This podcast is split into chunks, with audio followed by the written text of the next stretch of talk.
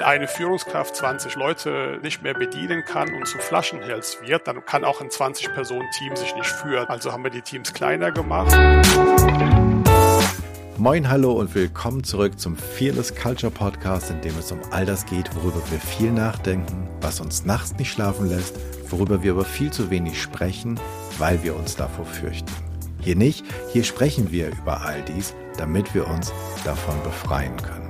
Im Fearless Culture Podcast untersuchen wir, wie du eine Kultur erschaffst, in der es jeder und jedem Spaß macht zu wachsen, in der es Spaß macht, sich einzubringen, in der Kreativität, Neugierde und Innovation erwünscht sind, ja sogar gefördert werden, damit nämlich Ziele erreicht werden können. Wir schauen uns an, was funktioniert, untersuchen aber genauso furchtlos die Schattenseiten, die nämlich diese erfolgsrelevanten Prozesse verhindern können und wir finden praxisorientierte Lösungswege. Im Podcast unterhalte ich mich mit Menschen, die sich bereits auf den Weg gemacht haben, die näher hinsehen, die genauer hinhören, die die richtigen Fragen stellen oder vielleicht sogar schon Antworten gefunden haben. Heute habe ich als Gast Attila Küçük. Er ist Maschinenbauer sozusagen äh, von Beruf aus, hat an der Uni Mannheim studiert, hat lange Zeit Erfahrung mit ganz großen Landmaschinen, die mit dem ähm, Hirschen drauf gemacht, ist heute Bereichsleiter IT oder Informationstechnologie bei einem riesengroßen Bauunternehmen. Und das muss man jetzt erstmal gleich zusammenkriegen, Bau und IT, aber das wird uns Attila gleich erzählen, bei Leonard Weiß.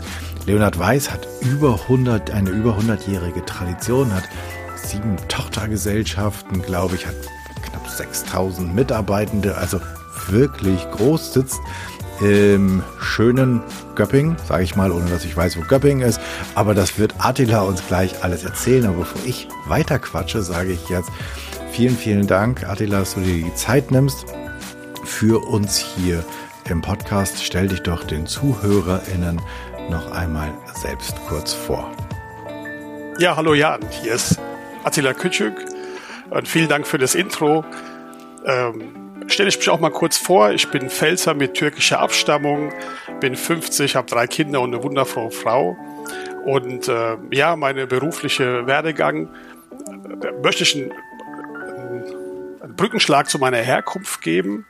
Damit lässt sich einiges erklären. Ich habe ja gesagt, türkische Herkunft. Das heißt, ich habe Eltern, die mal sehr mutig waren, in den jungen Jahren, in den 60er Jahren ihr Land verlassen haben, um zu sagen, ich baue eine neue Existenz auf. Und äh, dann, als sie dann hier waren, ihre Existenz aufgebaut haben, ging es natürlich ums auch Bewahren. Man wollte das ja bewahren, was man erreicht hat und auch ein Stück seine Identität. Und so war es auch mit meiner Berufswahl. IT war schon immer mein Thema gewesen in der Schule, aber so richtig getraut habe ich mich nicht, weil ich habe eine Metallerfamilie tatsächlich. Dann dachte ich mir, dann bleibe ich in dem Metall und studiere Maschinenbau. Aber die Leidenschaft hat gesiegt, äh, so dass äh, ich quasi dieser frönen darf in unterschiedlichen Unternehmen und jetzt auch bei Leonard Weiß. Genau. Super. Ähm, genau, Pfälzer mit türkischen Wurzeln, das finde ich klingt total cool. Ähm, und, aber, aber Göppingen und, und du sitzt jetzt im, im Schwabenländle irgendwo, ne? Ja, nicht so richtig. Ich bin in Schwäbisch Hall. Wir haben in Satteldorf noch einen großen Standort. Da bin ich. Da mhm. ist auch die IT. Und wir sind hier in Hohenlohe, Franken. Also an der Achse zwischen Heilbronn und Nürnberg auf der A6. Äh, hier bezeichnet man sich tatsächlich als Hohenloher und nicht als Schwabe. Oh, oh, oh, Entschuldigung, das ist ja fast so wahrscheinlich ein ähnlich großes Fettnäpfchen, wie wenn man einen Franken als Bayern bezeichnet. Ähm, dann gibt's ja auch immer gleich was auf die, ähm, auf die Pfoten.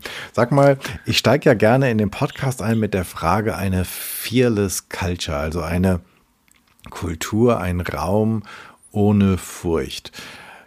Kennst du das? Durftest du in so einem Raum mal arbeiten? Durftest du ihn mitgestalten? Hast du eine Fantasie davon, wie so etwas aussieht? Eine Fantasie davon habe ich. Habe ich in so einer Umgebung gearbeitet? Glaube ich nicht. Aktuell bin ich dabei, sowas aufzubauen. Aber ich habe ein Erlebnis bei meinem ersten Arbeitgeber eben bei, bei John Deere gehabt. Und zwar, ich war ein Jahr dort und dann gab es die Gelegenheit, dass ein neues Werk in der Türkei aufgebaut werden soll, ein Produktionswerk. Und man hat halt die Mannschaft zusammengeholt Und ich war super daran interessiert und habe mich freiwillig gemeldet. Und ähm, ja, dann ging es in der Wartezeit und dann irgendwann wurde der General Manager festgelegt. Und dann haben mich Leute angesprochen, die lange im Unternehmen sind, ob ich denn meine Bewerbung zurückziehe, weil der wäre so schrecklich. Und ähm, hab's nicht verstanden, da war ich ja noch jung und naiv, habe gesagt, natürlich nicht, ich will dann hin. Und dann habe ich einen sehr denkwürdigen Tag erlebt. Und zwar, als alles dann klar war, ging es dann darum, unsere Entsendungsverträge zu unterschreiben. Und er war vor mir im, im Personalzimmer. Danach habe ich meinen Vertrag unterschrieben. Ich ging raus und dann hat er gesagt, Herr, Herr Kütschek, herzlichen Glückwunsch. Ich erwarte, dass Sie morgen nach Istanbul fliegen, uns ein Büro mieten, IT-Equipment besorgen, sodass wir arbeiten können. Und wenn Sie Hilfe brauchen, sagen Sie mir Bescheid, sagen Sie mir, wie lange Sie brauchen und ich erwarte, dass Sie auch dann fertig sind. Und im Nebensatz hat er noch erwähnt, wenn ich nicht fertig werde zu dem zugesagten Termin und ich nicht um Hilfe gebeten habe, würde ich ein Problem bekommen. Und das hat mich sehr geprägt. Und das war, habe ich auch verstanden, warum die Menschen Angst vor ihm hatten, weil wie im üblichen, man trifft irgendwie Zusagen, hält sie nicht ein. Das hat ja normalerweise kaum Folgen. Man versucht das zu lösen. So hat er eben gar nicht getickt, sondern hier war es ganz klar, er delegiert das, übergibt die Verantwortung. Er hat auch gesagt, er will keine Zwischenberichte haben. Ich soll nur melden, wenn ich etwas brauche und hat mich losgeschickt. Und das fand ich so beeindruckend und auch äh, dann die, das zu genießen zu dürfen. Ich war am nächsten Tag, habe ich meinen Flug gebucht, bin hin. Ich hatte keine Ahnung, was ich tun soll, aber ich habe es irgendwie gemacht und, und es ging voran.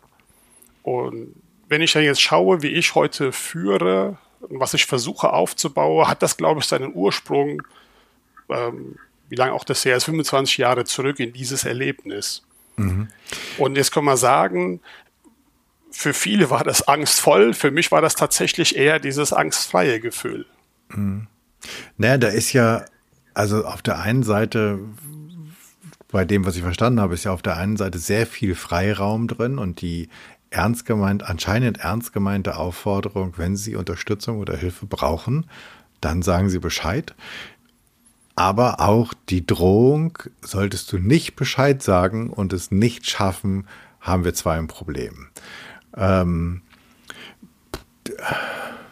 das ist, also ich verstehe, dass, dass Menschen dann sagen so, okay, die hören eher die Drohung ähm, als die Option, die da drin steckt.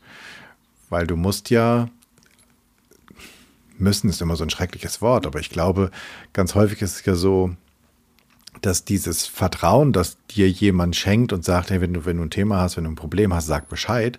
Du musst ja auch erstmal die Erlaubnis haben oder die Erlaubnis fühlen oder die Erlaubnis kennen, dass du wirklich um Hilfe fragen kannst. Weil viele arbeiten ja auch in Räumen oder Kulturen, wo das zwar erzählt wird, aber wenn du dann sagst, übrigens, ich komme hier nicht weiter, dann kriegst du halt nur, nur eine blöde Antwort.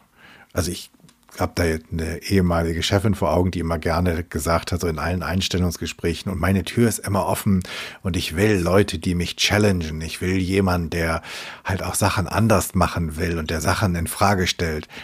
Ganz ehrlich, wenn du da jemals was in Frage gestellt hast, besonders ihr Wort, dann hast du Ärger gekriegt. Und wenn du dann mit so einer Erfahrung auf so jemanden triffst wie diesen Chef, dann könnte ich mir vorstellen, hast du ja nicht die Erfahrung, dass es wirklich okay ist zu fragen, sondern dann ist dieses Frag mich, wenn du was brauchst, eigentlich eher eine Phrase. Gut, ich hatte ja nur ein Jahr Berufserfahrung, das heißt, ich hatte noch nicht so viel negative Erfahrungen, also habe ich es geglaubt. Okay, und du hast es anscheinend ja auch hingekriegt.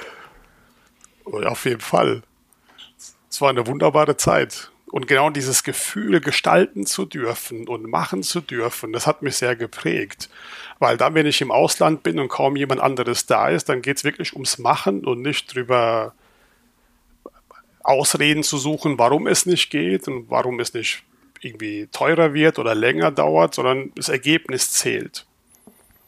Mhm. Tatsächlich war es dann auch so, nach, nach äh, zweieinhalb Jahren, als ich wieder nach Deutschland zurückgekehrt bin, bin ich in so ein Loch gefallen, weil ich dann wieder in einem großen Unternehmen mit langen Entscheidungswegen und sehr verteilten oder kleingeschnittenen Aufgaben, das hat mich gelangweilt und frustriert. Mhm. Und jetzt baust du oder implementierst du das in deine IT-Abteilung. Die sind ja, also du führst irgendwie sowas um die 50 Menschen. 75. 75. Okay, also 75 Menschen und ähm, ihr habt, also ich weiß nicht genau, ob ich das vom Vorgespräch noch ganz richtig mitkriege, ihr habt sozusagen parallel, hast du angefangen, die, die Mannschaft oder das Team anders aufzustellen, als ihr auch neue Räume beziehen wolltet oder gestaltet habt. Das heißt, das geht beides miteinander einher. Ähm, magst du kurz mal erzählen, was da der Gedanke ist, beziehungsweise warum ihr das Ganze auch räumlich verändert habt? Zum einen ist, arbeite ich, Leonard Weiß ist ein wachsendes Unternehmen und auch der Digitalisierungsbedarf wächst, so dass auch die IT wächst. Und die zwei, zwei Probleme sind aufgetreten. Natürlich brauchen wir mehr Büro und ähm, nicht nur wir, auch andere, so dass quasi an unserem Standort in Satteldorf ein Erweiterungsbau geplant wurde. Und eben die Frage wäre, wer zieht ein und wer möchte das Büro wie haben. Und wie du schon gesagt hast, wir sind ein 121 Jahre altes Unternehmen und in vielem sind wir sehr modern, wie wir bauen, aber in manchen Sachen hinterfragen wir es auch nicht. Das heißt, wir bauen unsere Büros auch normalerweise ganz normal, so wie die, so wie man es halt die ganze Zeit gemacht hat. Und die IT, ich habe dann gesagt, naja, diese eierlegende Wollmilchsau-Büro, in der ich in Ruhe arbeiten kann und gleichzeitig Kommunikation habe oder Austausch habe, an das glaube ich nicht. So, und alleine, wenn ich zu zweit im Büro bin, stört mich der Nächste. Und wenn ich alleine im Büro bin und sage, meine Tür ist offen, ja, so wie du es vorhin auch geschildert hast, das ist, da ist trotzdem eine Tür da. Man geht nicht einfach so hin. Das habe ich auch erlebt, immer wenn neue Mitarbeiter gekommen sind, die haben die wenigsten Kontakt mit den Personen gehabt, die in einem Zweierbüro gesessen haben. Mhm. Und so hat sich die Gelegenheit ergeben zu sagen, komm, wir versuchen es bei uns anders und äh, habe dann auch Zuhörer bekommen, die dann bereit waren zu sagen, ah, da gibt es einen Bereich, der mutig ist, der keine Wände einziehen möchte und ähm, so konnte ich dann ein gesamtes Stockwerk gestalten habe das aber nicht alleine gemacht, sondern die Chance genutzt, ähm, dieses in, in den Workshop-Format äh, bei der Firma Vitra so einen Workshop durchzuführen. Und zwar mit 15 Mitarbeiterinnen und Mitarbeitern, auch sehr gemischt, dass jeder vertreten ist, einfach vor Ort zu gehen, zum einen Inspiration zu bekommen, warum sie dort ihre Büros so gemacht haben, wie sie sind. Und es ist eben total interessant, weil es eben nicht nur das Möbel ist, sondern da geht es um, wenn jemand vorbeiläuft, darf er automatisch einen Blickkontakt herstellen. Wenn er das macht, stört es denjenigen, der dort sitzt oder nicht. Also diese ganzen Hintergründe, die uns erklärt wurden, waren sehr interessant und erleuchtend. Und dann ist es tatsächlich so abgelaufen, dass äh, der Grundrissplan auf den Tisch gestellt worden ist. Ich habe ein paar Prämissen gegeben, für wie viele Mitarbeiter das reichen soll habe aber auch ein Stück die Angst genommen, habe gesagt, nein, jeder bekommt einen Arbeitsplatz. Es geht nicht darum, Platz zu sparen. Und, äh, und die einzige andere Prämisse war, dass ich kein eigenes geschlossenes Büro mehr haben möchte. Du für Dann, dich. Genau. So dieses typische Bereichsleiter bekommt das große Büro. Ich habe gesagt, ich brauche das nicht, ich finde es nicht effizient, ich bin eh die meisten im Meeting unterwegs. Und wenn ich euch in mein Büro einlade oder sage, ihr dürft es benutzen, wenn ich nicht da bin, dann tut ihr es eh nicht, also machen wir es gleich weg. Wir nutzen die Fläche lieber anders. Und dann haben sie losgelegt. Dann haben dann eine Variante hingelegt und die Innenarchitekten haben halt gesagt, äh, wenn ihr eine Idee verfolgt, verfolgt sie zu Ende, wir fotografieren sie und dann fangen wir die nächste Idee an. Und das Faszinierende war, der dritte Entwurf, der auf dem Tisch lag, ist der, wie wir dann auch nachher gebaut oder möbliert und umgesetzt haben. Das heißt, die haben da, man kann sich das vorstellen, das ist quasi so wie mit Lego oder Playmobil oder keine Ahnung was, werden da mit, mit, mit kleinen Modellen werden dann äh, Modelle gebaut oder? Das sind ähm, Zettel, die dann eben verschiedene Art von Arbeitsplätzen, Tischen, Möbelstücke symbolisieren. Und man fängt grob an und wird dann immer feiner. Und das legt man auf so ein Papier aus. So ganz groß. Ganz viel rumwieselnde Menschen, die dann das eine hintun, das andere wegschieben. Und irgendwann war ein Ergebnis da, wo die Innenarchitekten auch verwundert waren. Ah, okay, auf die Idee kamen wir gar nicht, das so zu tun. Sie haben das dann eben in, in eine Zeichnung und dann in 3D-Modell überführt, so dass wir noch ein bisschen fein justieren konnten und haben es dann aber auch so gebaut. Und was war das Besondere an der Lösung? Im Endeffekt war das, wir nennen es Smart Office. Das ist ähm, ein offenes Büro mit entsprechend notwendigen Unterbrechungen und ganz vielen kleinen Rückzugmöglichkeiten, die nicht viel Platz verbrauchen, äh, aber es mir ermöglichen, dass wir ein Zweier-, Dreier-Gespräch oder eben so eine Konferenz in Ruhe führen können. Also weg von diesem klassischen Besprechungszimmer, wo ganz viel Platz ist, sondern wir gingen immer darum, wenn wir Bereiche haben wollen, zum Erholen, dann müssen wir uns das auch irgendwo gewinnen, indem wir was anderes sparen. Und dieses Konzept haben wir dann durchgesetzt. Jetzt, ich habe mir auch viele andere Büros angeschaut und abgeschaut. Das ist jetzt bei uns irgendwie kein Hexenwerk, aber im Vergleich zu unseren allen anderen Büros ist unseres tatsächlich anders. Du hörst den Fearless Culture Podcast, übrigens absolut werbefrei und deshalb ein Hinweis in eigener Sache. Würdest du auch gern die Kultur in deinem Team oder in deiner Organisation verbessern, an deiner Führungskompetenz arbeiten oder zumindest darüber reden, wie du Veränderungen erfolgreich initiierst? Dann sprich mit Jan. Er hat sowohl mit Dutzenden Experten hier im Podcast gesprochen, als auch eine ganze Reihe von Kulturveränderungen begleitet, Teambuildings initiiert und Führungskräfte bei der fachlichen und persönlichen Entwicklung unterstützt. Alle Kontaktinformationen und mehr Details zu seiner Arbeit findest du auf janschleifer.com.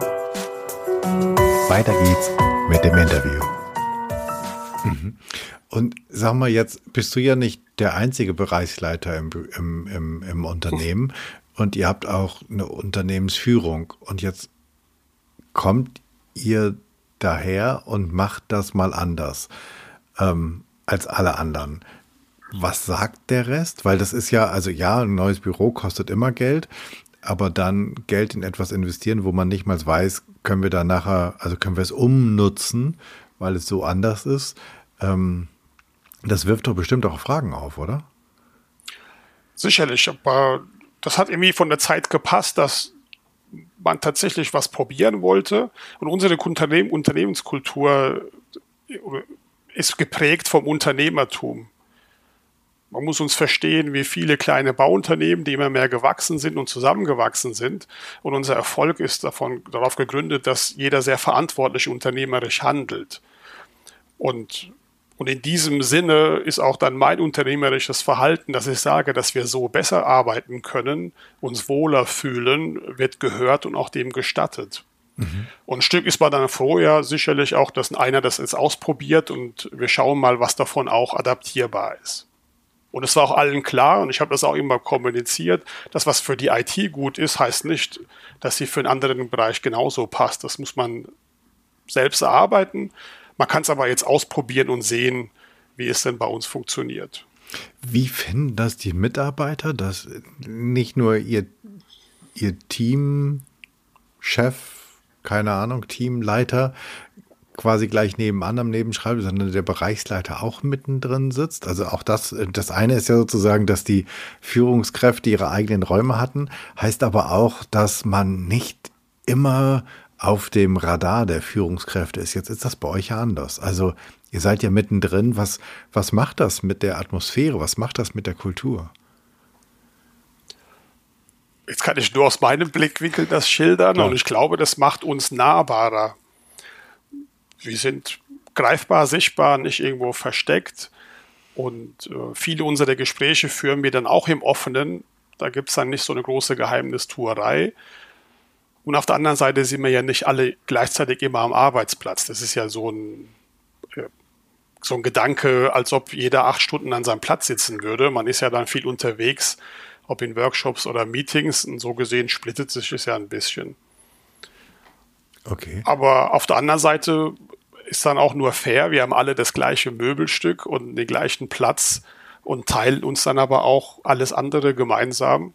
Also mir gefällt's und ich habe bisher jetzt nichts anderes gehört, dass es auch nicht den anderen gefallen würde. Habt ihr denn immer noch feste Plätze oder, oder geht jeder dahin, wo er hin möchte? Wir haben feste Plätze, haben aber eine Klausel erarbeitet, die es ermöglicht, dass man jemand bitten kann, für eine Weile umzuziehen. Wenn jetzt zum Beispiel du für den Go Live drei Wochen in meiner Nähe sein solltest, weil wir dann effizienter arbeiten würden, da dürfte ich mein Gegenüber bitten zu sagen, kannst du für drei Wochen einen anderen Arbeitsplatz nehmen, damit wir Nähe haben. Also tatsächlich sehr zielorientiert und äh, ermöglichen wir das.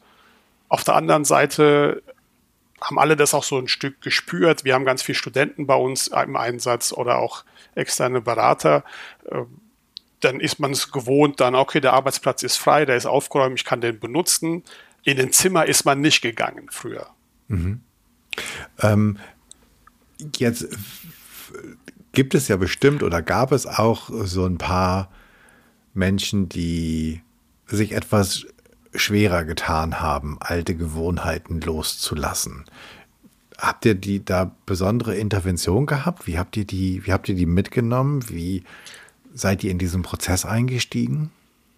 Also vor dem Umzug haben sich Arbeitsgruppen gebildet mit Freiwilligen, die sich über unsere neue Arbeitskultur Gedanken gemacht haben, die über Regeln sich Gedanken gemacht haben und haben diese erarbeitet, vorgestellt, niedergeschrieben und jeder hat diese Regelkarten tatsächlich als Postkarten bekommen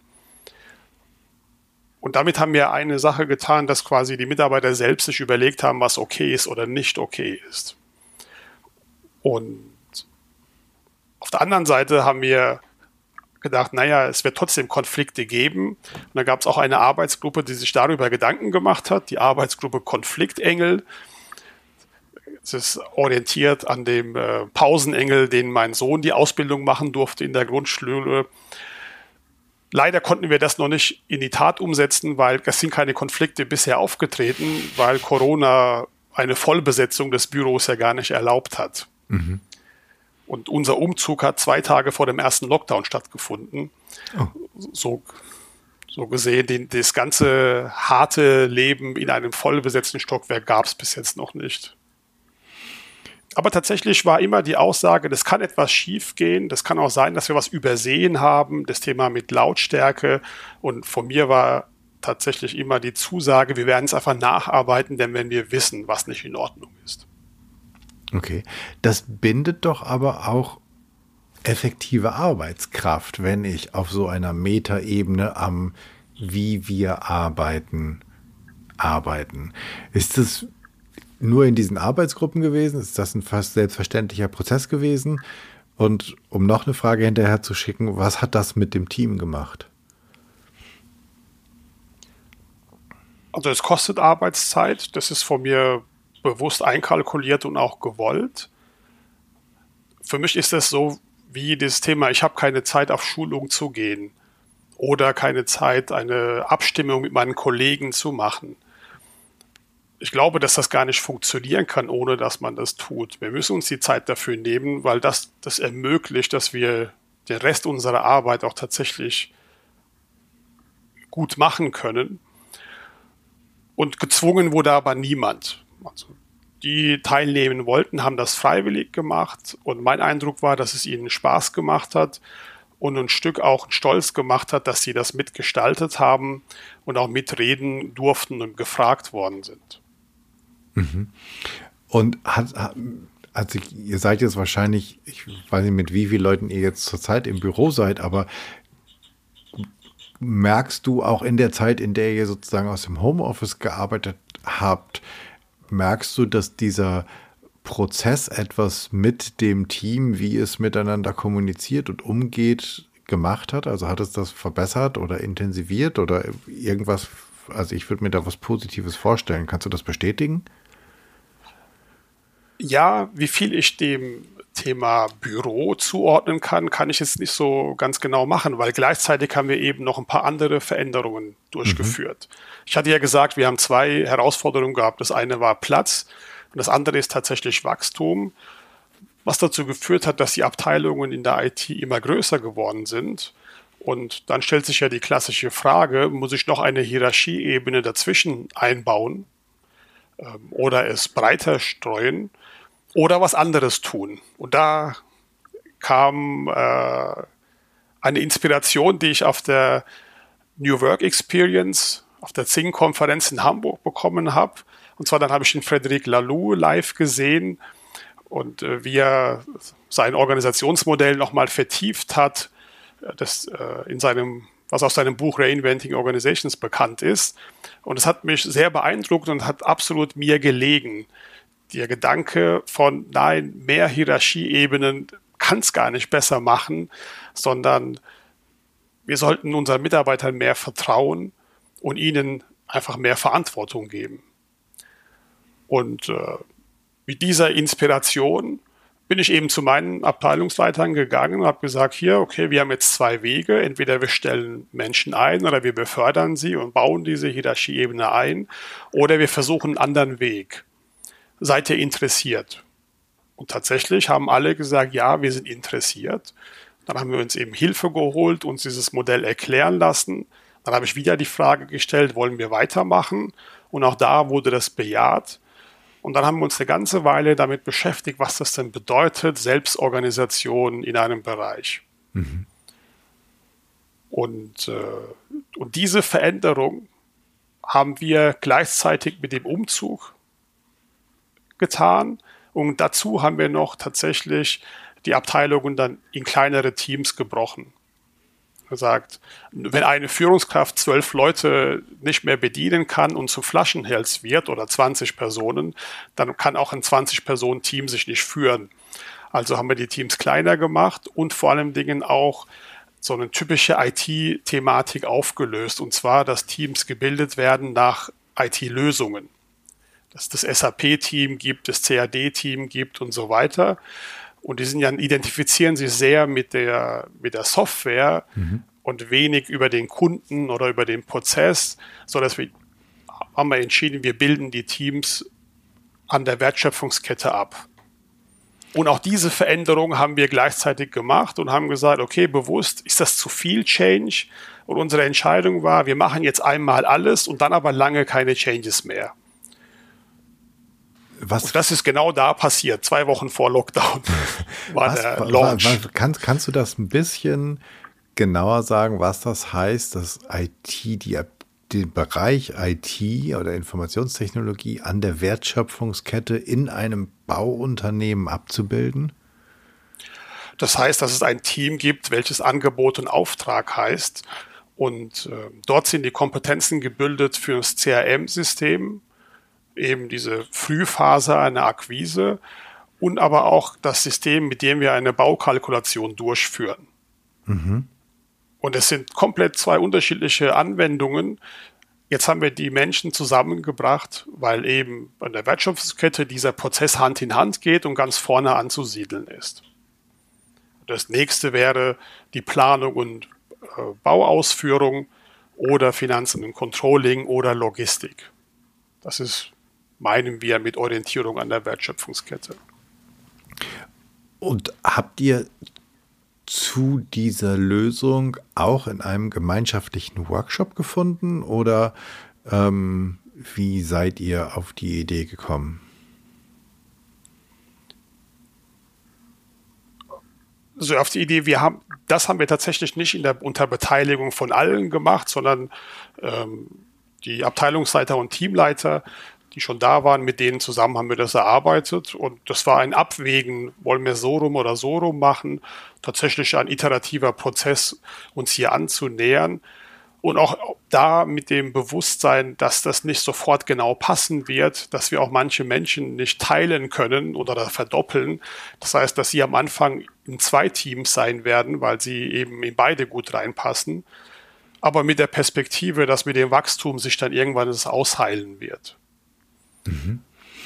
Wie habt ihr das, wenn du sagst, äh, kurz zwei, zwei Tage vor Lockdown oder sowas, ähm, wie habt ihr das ins Homeoffice gerettet? Weil das war dann ja, ihr wart sozusagen mitten in einer Veränderung und habt dann eine große Veränderung sozusagen noch, noch oben drüber oder unten drunter gezogen. Tatsächlich, es war zwei Wochen vorher, haben wir einen großen IT-Event gehabt, in dem wir das alles vorgestellt haben und auch diskutiert haben. Und wir haben auch ein Begleitungsprogramm, Workshops und Schulungen uns mit unserer Beratung ausgedacht, erarbeitet.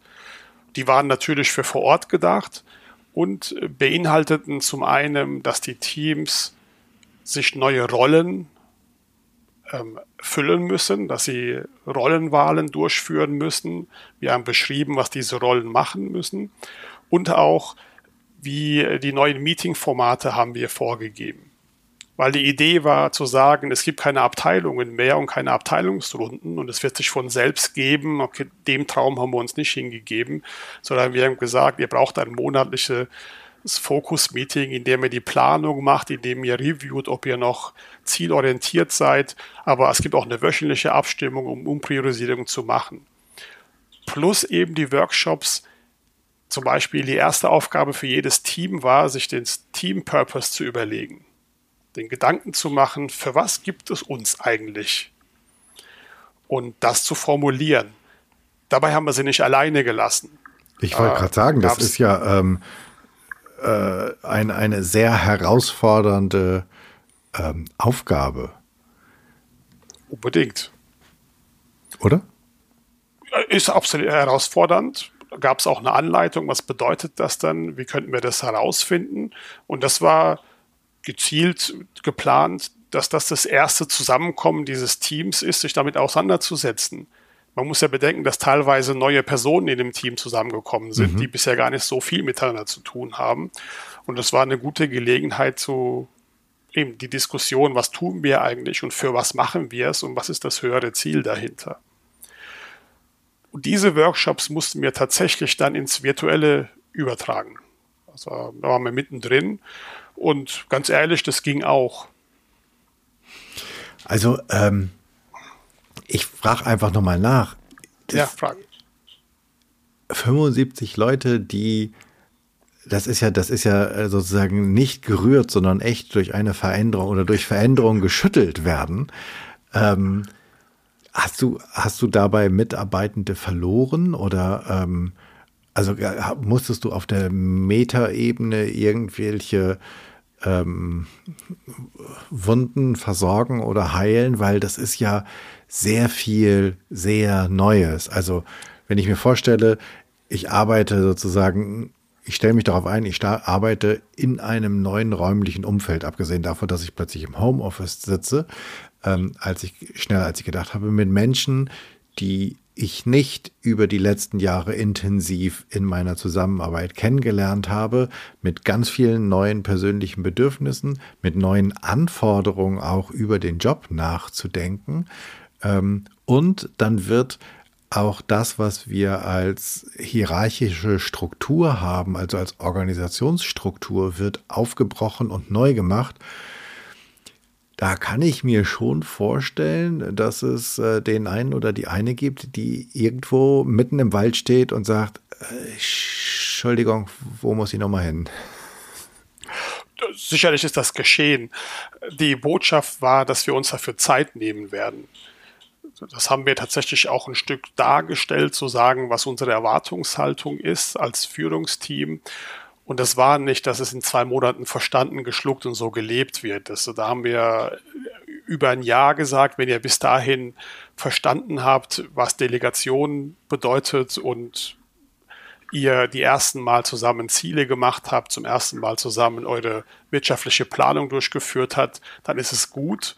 Und als dann das ganze ähm, Corona-Problematik kam, haben wir nochmal Zeit draufgeschlagen und haben gesagt, es ist okay.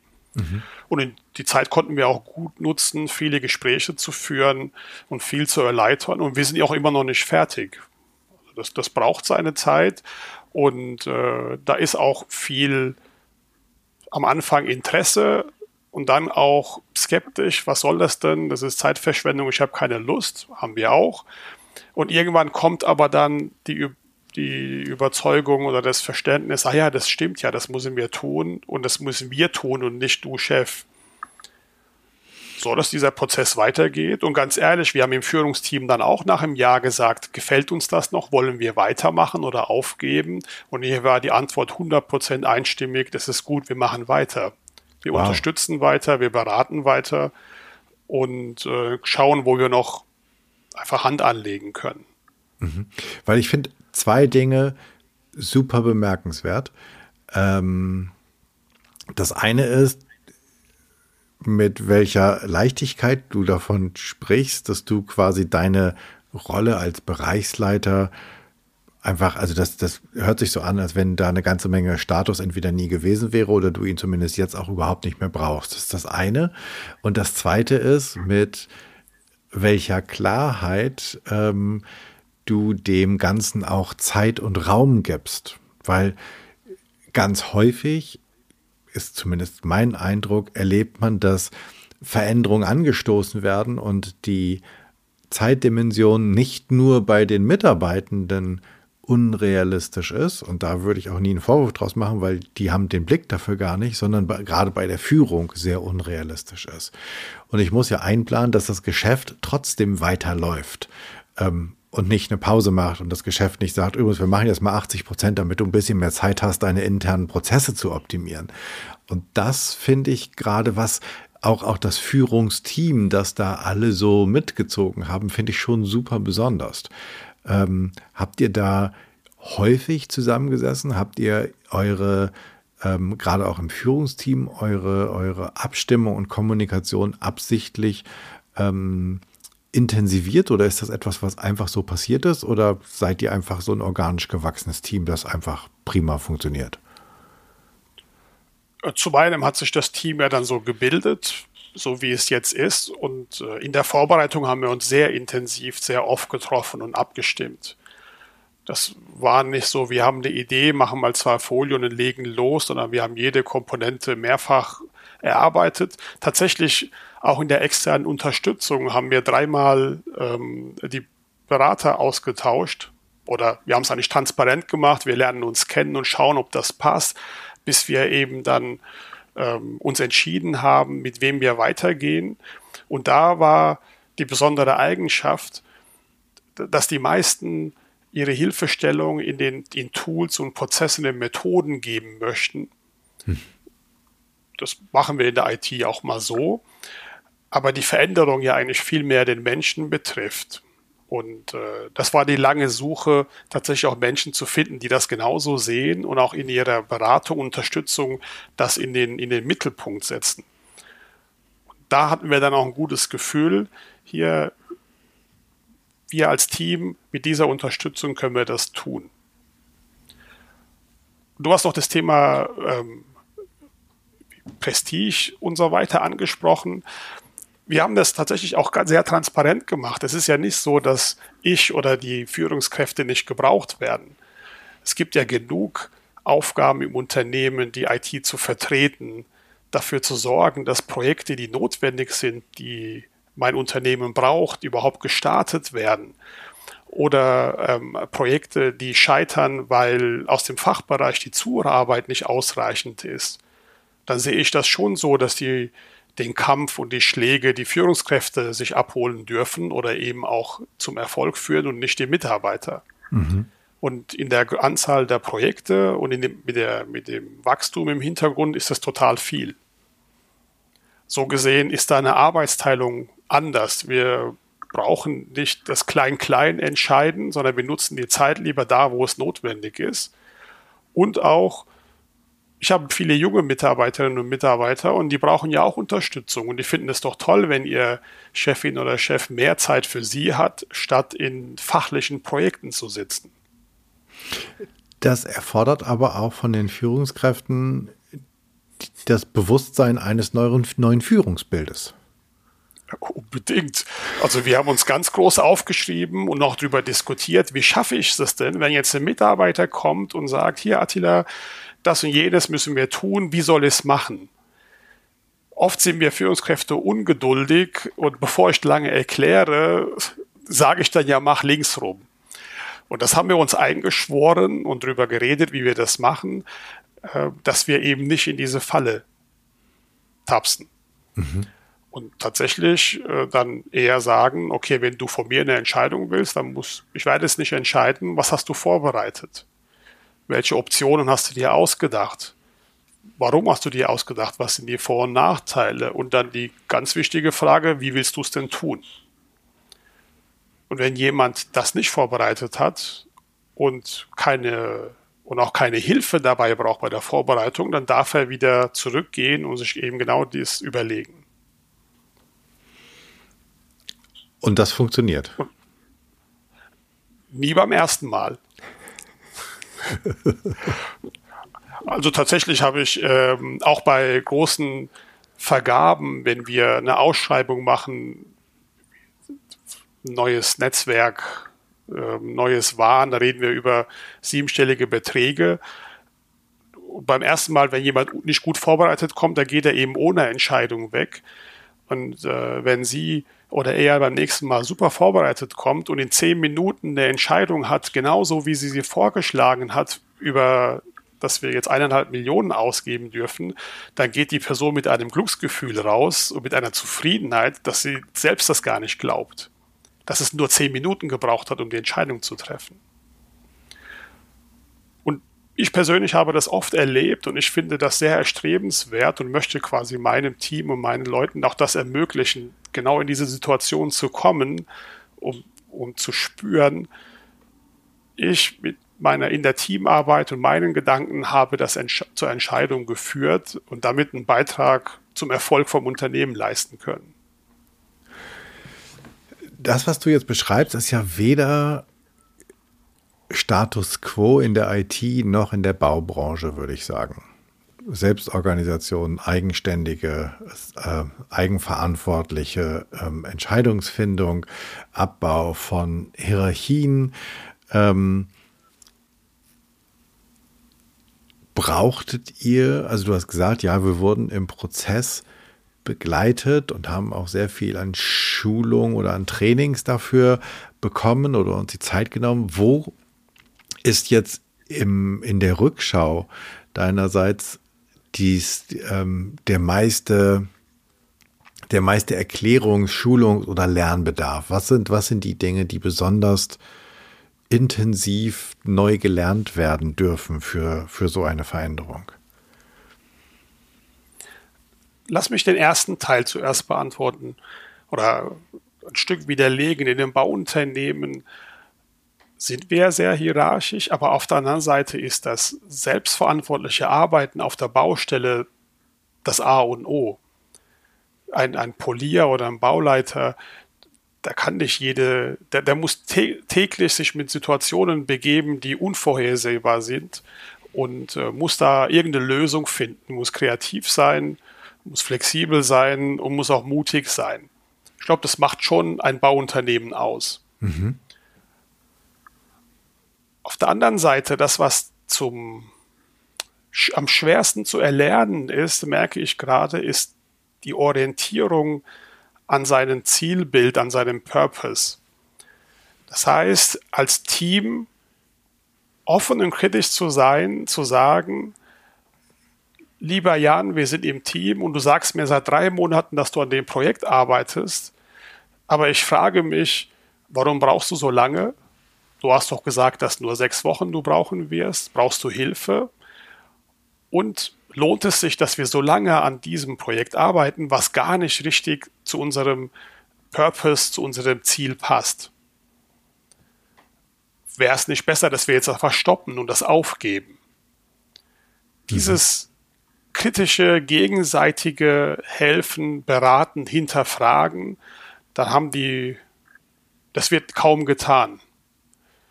Und äh, da ist eine Angst offensichtlich da zu sagen, wenn ich dir die Frage stelle, dass ich dir auf die Füße treten würde. Auf jeden Fall. Naja, ich spiele Basketball. Wenn ich auf dem Feld nicht sofort Feedback gebe meinem Mitspieler, werden wir kein Spiel gewinnen oder im Fußball, egal in welcher Mannschaftssport, da tue ich das auch. Und ich habe immer angenommen, dass das im Geschäftsleben auch funktionieren würde. Das habe ich leider falsch angenommen. Das heißt, hier müssen wir jetzt noch mehr erklären und mehr Mut zusprechen. Naja, es sind ja, es sind ja zwei Ebenen. Das eine ist, dass du natürlich mein Ego verletzen kannst, weil ich ein bisschen langsam bin oder weil ich was falsch eingeschätzt habe oder, oder, oder. Und ich müsste darauf dazu Klarstellung beziehen. Und das Zweite ist, äh, habe ich gleich sozusagen als Argument im Kopf gehabt, ja, aber wir haben ja jetzt schon so viel investiert. Das ist ja, glaube ich, das, das, ist, glaube ich, so dass das, das Standardargument, äh, einen falschen Weg einfach noch mal eine Runde weiter zu gehen und äh, dem schlechten Geld noch schlechteres hinterherzuwerfen oder Gutes hinterherzuwerfen oder sowas. Trotzdem sind das ja zwei Dinge, die ich glaube super menschlich sind, dass wir sie tun. Ja. Ähm, und was, wie macht ihr das, dass ihr da, dass ihr da rauskommt? Habt ihr da Tools oder? Haben wir noch nicht. Tatsächlich ist es da noch intensiver reinzugehen und den Finger drauf zu zeigen. Mhm. Und auf der anderen Seite, was wir versuchen, ist, dass wir die Zielsetzungen, die wir uns geben als Team, äh, ein Stück emotionaler, greifbarer versuchen zu formulieren. Der ITler ist in vielem sehr nüchtern. Wenn ich frage, was machst du nächstes Jahr, was willst du erreichen, dann wird er dir aufzählen, welche Projekte er machen wird, welche technischen Updates vielleicht notwendig sind oder welche Verträge neu verhandelt werden müssen. Ist alles korrekt, aber so vom Stuhl reißt es einen nicht. Mhm. Und zwar nicht nur den Außenstehenden, sondern als Team. Und das führt ja dazu, wenn eins von denen länger dauert oder gar nicht gemacht wird, stört es auch niemand. Das ist halt eins von vielen. Und äh, was ich versuche zu implementieren, ist dieses viel mehr, was ist das, was ich nächstes Jahr erreichen will, um Leonard Weiß einen Schritt weiterzubringen. Das ist natürlich sehr grob. Man geht auf eine höhere Flugebene und es sind nicht alle Details drin. Aber uns allen fällt leider tatsächlich schwer, dieses Weglassen. Mir persönlich auch. Und das ist jetzt unser Ziel zum Jahresende und Anfang nächstes Jahr, das so zu versuchen, hier wirklich greifbare emotionale Ziele zu formulieren. So zum einen, wenn wir es nicht erreichen, dass wir auch uns betroffen fühlen. Mhm. Aber auf der anderen Seite, wenn wir es erreichen, dass wir alle stolz drauf sind und es feiern können. Und das ist mir absolut wichtig. Ich möchte, dass wir unseren, den Erfolg jedes Einzelnen bewusst sind und eben auch ähm, das wertschätzen können. Tatsächlich hat das auch mit unserer Kommunikationskultur in der IT zu tun. Wir haben lange Jahre daran gearbeitet, wie informieren wir uns gegenseitig. Und ähm, ich stehe überhaupt gar nicht auf Berichte. Mhm. Und für mich ist der einfachste Weg, so wie wir es auch privat tun, auf eine leichtgängige Art und Weise mit Kurznachrichten.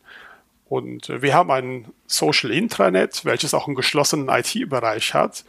Und äh, jeder hat die Aufgabe, immer dann, wenn er was erreicht oder irgendwas passiert, ob es kann auch ein, ähm, ein Misserfolg sein oder einfach ein Zwischenschritt, den er teilen möchte, dass er das tut so wie auf Facebook oder auf LinkedIn etwas postet, kann er das da posten. Es gibt keine Regularien. Und ich sage, alle haben die Pflicht, diese Informationen sich zu holen, ich inklusive. Und wenn ich eine Frage stelle, ich möchte zu dem Projekt informiert werden, ist immer mein Nebensatz, bitte keine Mail an mich, post es direkt. Weil es gibt sicher andere in der IT, die es auch interessiert.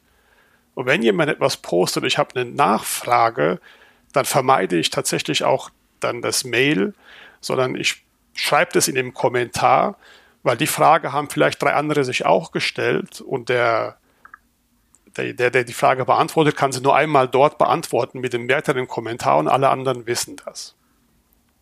Okay. Und der Hintergrund ist, ich glaube, so ein Post zu schreiben kostet mich nur drei Minuten, einen Bericht zu schreiben viel mehr.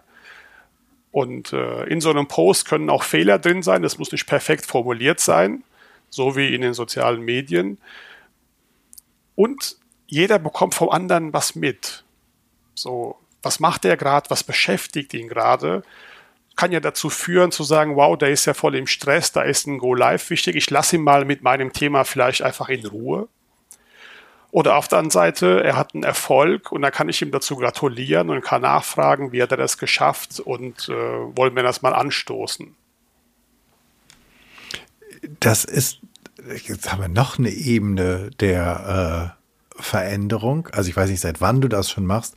Ich würde jetzt sagen, die drei, vier, die ich kenne, die ich jetzt sofort im Kopf habe, sozusagen die ITler aus meinem Freundeskreis, ihr seid gegrüßt, wenn ihr das hört, ähm, die sind ähm, okay, ich sage das trotzdem, auch wenn ich, auch wenn ich dann irgendwann beim, beim Glas Wein haue dafür kriege, das sind nicht diejenigen mit den emotionalsten Kurznachrichten, ähm, sondern das ist eher ankomme 17 Uhr, stopp, seh dich, stopp. So ungefähr läuft da die Kommunikation. Ähm, und da denkt man manchmal so, hm, okay, ja, also so, so, so ein Bericht, also es liest sich wahrscheinlich ähnlich. Das bedeutet doch auch ganz viel Veränderung. Ist, liegt das daran, dass du vorhin gesagt hast, dass dein Team so jung ist, dass das so gut funktioniert? Weil ich stelle mir vor, das musst du ja auch erstmal einführen. Also diese Art der Kommunikation, die haben wir schon vorher eingeführt und es funktioniert nicht überall gleich gut, kann ich auch sagen. Ich stelle immer die Frage, welch, willst du die Alternative nehmen? Weil informieren musst du. Mhm. Entweder wir sitzen länger in Meetings zusammen, du informierst da, oder du schreibst Berichte, oder du wählst diesen aus meiner Sicht einfachste Art und Weise. Die kannst du mit deinem Smartphone machen, von mir aus von zu Hause oder im Büro. Mhm. Und ähm, aber tatsächlich ist auch da die Angst da. Das habe ich am Anfang gemerkt. Ah, das interessiert doch vielleicht niemand. Und äh, also ein Mittel ist, ich lebe es vor. Ich poste sehr viel. Mhm. Ich berichte über den Workshop oder ich war an dem Standort, schaut mal, wie das aussieht. Oder wahrscheinlich heute, ich habe es überlebt, eine Podcast-Aufnahme mit Jan zu machen. Das bedeutet aber auch, dass es in diesem Tool eine sehr ausgefeilte Suchfunktion gibt, dass wenn ich dann über Projekte was wissen will, dass ich dann einfach mir meine Infos zusammensuche? Kann ich machen. Ich sage aber, wenn ich Projektmitglied bin, dann bin ich ja nochmal anders eingebunden. Mhm. Das gilt ja dann für alle anderen. Mhm. Und es gibt auch immer die Aussage, du brauchst keine Romane hinschreiben. Wenn das jemand interessiert, dann weiß er ja, wen er fragen muss und er geht einfach vorbei oder nimmt das Telefon in die Hand und redet dann mit dir. Sag mal,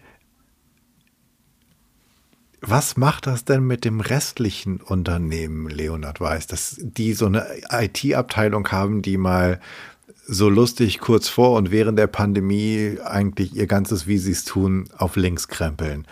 Ähm, was ist das Feedback nicht nur aus dem Führungskreis, sondern vielleicht auch aus dem Unternehmen, ähm, dass du bekommst, dass ihr ja Arbeiten einfach ganz anders macht?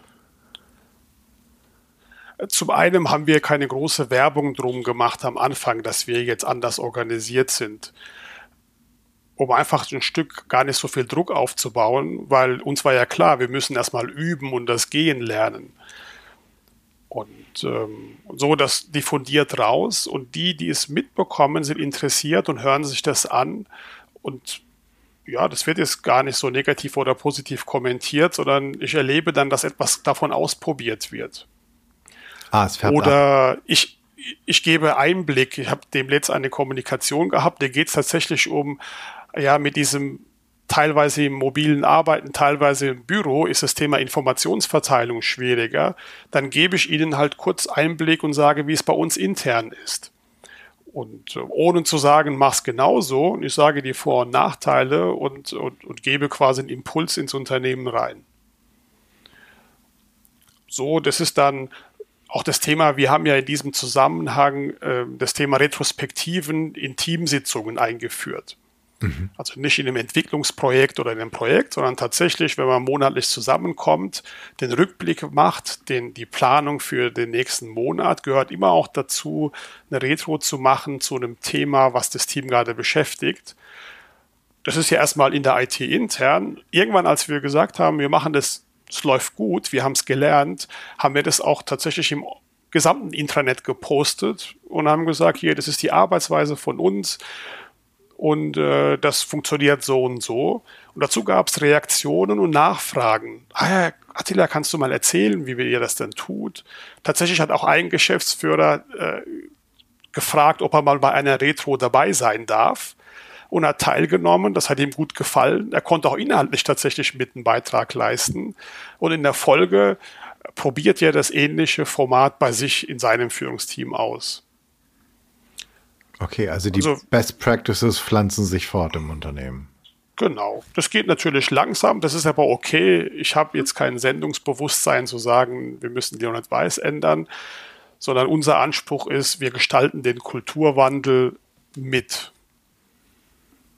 Mhm. Ja, in, in eurer Abteilung ja relativ stark. Ja, da schon. Ähm, bevor wir dann irgendwann in die Abschlussgrade einbiegen, Attila, wenn du mit all dem, was du jetzt weißt und gelernt hast und auch immer noch lernst, ähm, nochmal von vorne anfängst, was würdest du als allererstes anders machen? Was ist das, wo du denkst, das hat uns echt nach, echt nach vorne gebracht und das geht eigentlich viel einfacher? Also ich würde tatsächlich die Ampeln, die Verkehrsampeln abbauen und viel mehr Kreisverkehre installieren. Aha. Und bei, bei euch in der IT. genau. Passt irgendwie zu einem Bauunternehmen. Ja. Ja, weil Ampeln gehen irgendwie davon aus, dass man Menschen nicht trauen darf und nicht vertrauen kann, eine Kreuzung selbst zu überqueren. Ich muss ihm sagen, jetzt ist grün, jetzt geh bitte rüber und rot bleibt stehen. Das heißt, das Denken wird aus dem Prozess herausgenommen und es wird durch klare Anweisungen gesteuert. Der Kreisverkehr geht ja davon aus, dass man sich darauf verlassen kann, dass die Menschen mit Urteilsvermögen und auch gegenseitigem Vertrauen agieren. Sie wissen, wann sie anhalten müssen und wann es richtig ist, weiterzugehen oder fahren.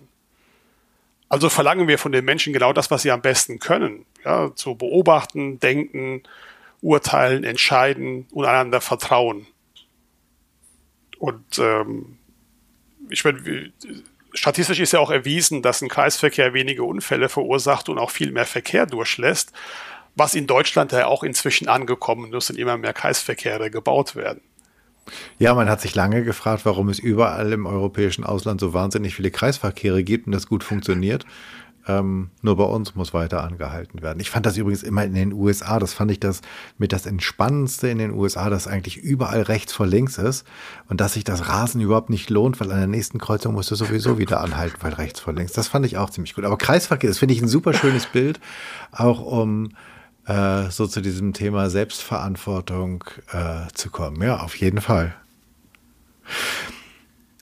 Wenn ich eine, nee, bevor, bevor wir zu der Bühne kommen, ähm, wenn ich jetzt denke, wow, das ist alles spannend, wir sind auch ein Bauunternehmen oder wir sind kein Bauunternehmen, aber ich würde irgendwie ein bisschen mehr über Leonhard Weiß wissen oder über dich wissen und mit dir in Kontakt kommen. Wo finde ich dich? Wo, wo wie komme ich mit euch in Kontakt? Wie, wo sehe ich mehr von euch? Am besten direkt über Zing oder LinkedIn, da findet man mich. Ja. Okay, dann packen Das ist der einfachste Weg. Dann packen wir die Links in die Shownotes. Und Attila, wenn ich eine Bühne baue und ich lade dich ein, vor 100 Menschen zu sprechen, wer sind die 100 Menschen? Wen soll ich einladen? Und worüber möchtest du reden? Ich würde gerne über das Thema reden, über was wir heute gesprochen haben. Und einladen sollst du für mich Führungskräfte aus der Verwaltung, aus den Bürgermeisterämtern oder Landratsämtern. Das heißt, Menschen, mit denen wir als Bürger zu tun haben oder zumindest mal mit deren Mitarbeitern. Ich glaube, dass da zu wenig Austausch stattfindet, beziehungsweise wir jeder persönlich oft erleben, dass das gestalten und Verantwortung übertragen an die Mitarbeiter, die wir in diesen Ämtern treffen, zu wenig gemacht wird. Ich glaube, hier Impulse von aus der Wirtschaft zu geben, würde helfen. Aber ich habe auch Ämter kennengelernt, die auch sehr weit sind mhm. oder noch weiter und so denken und, und vielleicht das Thema Kundenfokus sogar noch stärker haben. Und ich würde auch gerne von ihnen lernen. Und daher würde ich einen Austausch zwischen diesen beiden Seiten fördern wollen und wünsche ich mir auch. Schöne Idee auf jeden Fall, ja, weil ich glaube, da könnte man auch die eine oder andere Ampel abbauen. Ähm. Und wir hatten, wir hätten alle was davon. Ja, definitiv. Und ach, ich glaube auch die Menschen, die dort arbeiten, hätten was davon. Ähm, hast du für uns einen Tipp, was wir lesen, sehen, hören sollten? Irgendein Buch, eine Serie, ein Podcast, ein, keine Ahnung, was, was auch immer du, was dich beschäftigt hat oder was zum Thema passt. Also zu dem Thema passend und äh, mich sehr äh, beeindruckt hat, ist der Film Die Stille Revolution vom Christian Gründling. Ah, du nix, du kennst sie. Ja. Da geht es ja um den Bodo Jansen, der Ja. Unternehmer der Hotel- und Ferienkette. Und ich fand es super beeindruckend, dass er so offen darüber erzählt, was die seine Mitarbeiter bei der Mitarbeiterbefragung ihm gesagt haben. Und zwar, wir brauchen einen anderen Chef als dich. Und wie er damit umgegangen ist, das hat, ich fand das super beeindruckend, sehr interessant und kann es jedem empfehlen, tatsächlich, der sich mit Arbeitskultur beschäftigt, diesen Film anzuschauen. Ja, ganz toller, bewegender Film. An der Stelle der Hinweis, dass äh, es eine Episode mit Lisa Ganster gibt, die verlinke ich, die äh, von Corporate Happiness ist, die damals ähm, das Unternehmen von Bodo Jansen begleitet haben in diesem Prozess. Ähm, aber definitiv toller Film, machen wir einen Link rein. Ähm, der lohnt es sich auf jeden Fall zu gucken, ja. Hast du für uns einen Tipp, was wir einen, eine kleine Challenge, eine Aufgabe, was wir in der nächsten Woche, bis die nächste Episode kommt, einmal anders machen sollen, etwas neu ausprobieren? Ähm, welche Aufgabe gibst du uns mit? Ich würde sagen, alle, die nicht in Führungsverantwortung sind, sollen mal in den nächsten Wochen nicht ihren Chef fragen, wie sie entscheiden sollen oder arbeiten. Einfach mal mutig sein, selbst tun. Und, äh, wenn die, und, die, und die, die Führungskräfte sind, die Chefs sollen einfach mal machen lassen. Und das ist, glaube ich, eine Challenge für beide. Und, und mal schauen, wie sich das anfühlt. Finde ich eine ziemlich coole Challenge und man könnte das ja theoretisch sogar als so ein kleines Projekt nachher machen, dass man sagt, okay, wir probieren das mal aus. Okay, äh, super, super Idee. Ich glaube, da können ganz viele ganz, ganz viel lernen. Da geht gleich meine Fantasie mit mir durch. Ähm, Adler, tausend Dank für die Zeit, die du äh, dir für uns genommen hast und für das ganz viele Wissen und die ganz praxisbezogenen Beispiele und Erfahrungen, die du mit uns geteilt hast. Das war großartig und ich wünsche mir so, dass es ganz viele mutige UnternehmerInnen und Führungskräfte da draußen gibt, die deinem Beispiel folgen. Tausend Dank für deine Zeit. Es war mir ein Vergnügen. Vielen Dank für die Einladung. Das war's. Ich danke dir fürs Zuhören und ich hoffe, es hat dir gefallen. Es hat dich neugierig gemacht, über deine Rolle nachzudenken. Es hat dich neugierig gemacht, über das Thema Verantwortung nachzudenken und vielleicht Verantwortung zu übernehmen und einfach verantwortlich zu handeln. Ich hoffe aber auch, es hat dich ein bisschen furchtloser gemacht oder zumindest eine Idee davon gegeben. Und ich hoffe aber auch, es hat dich inspiriert, furchtloser zu werden und eine Fearless Culture zu erschaffen. Ich freue mich über dein Feedback und Ideen, was ich noch machen könnte, was ich besser machen könnte, damit dieser Podcast, der mein Herzensthema ist, noch besser werden kann. Wenn du ein Thema hast, von dem du meinst, das müsste mal besprochen werden und du bist eine gute Ansprechpartnerin oder du kennst eine oder einen, dann schreib mir an podcast.janschleifer.com. Abonniere diesen Podcast, wo auch immer du am allerliebsten Podcast hörst und sei so lieb, hinterlass mir eine 5-Sterne-Rezension bei iTunes, denn damit wird der Kreis derer, die diesen Podcast hören können, größer und wir können alle zusammen etwas verändern. Ich hoffe, du bist bei der nächsten Episode wieder mit dabei. Bis dahin, sei furchtlos, dein Jan.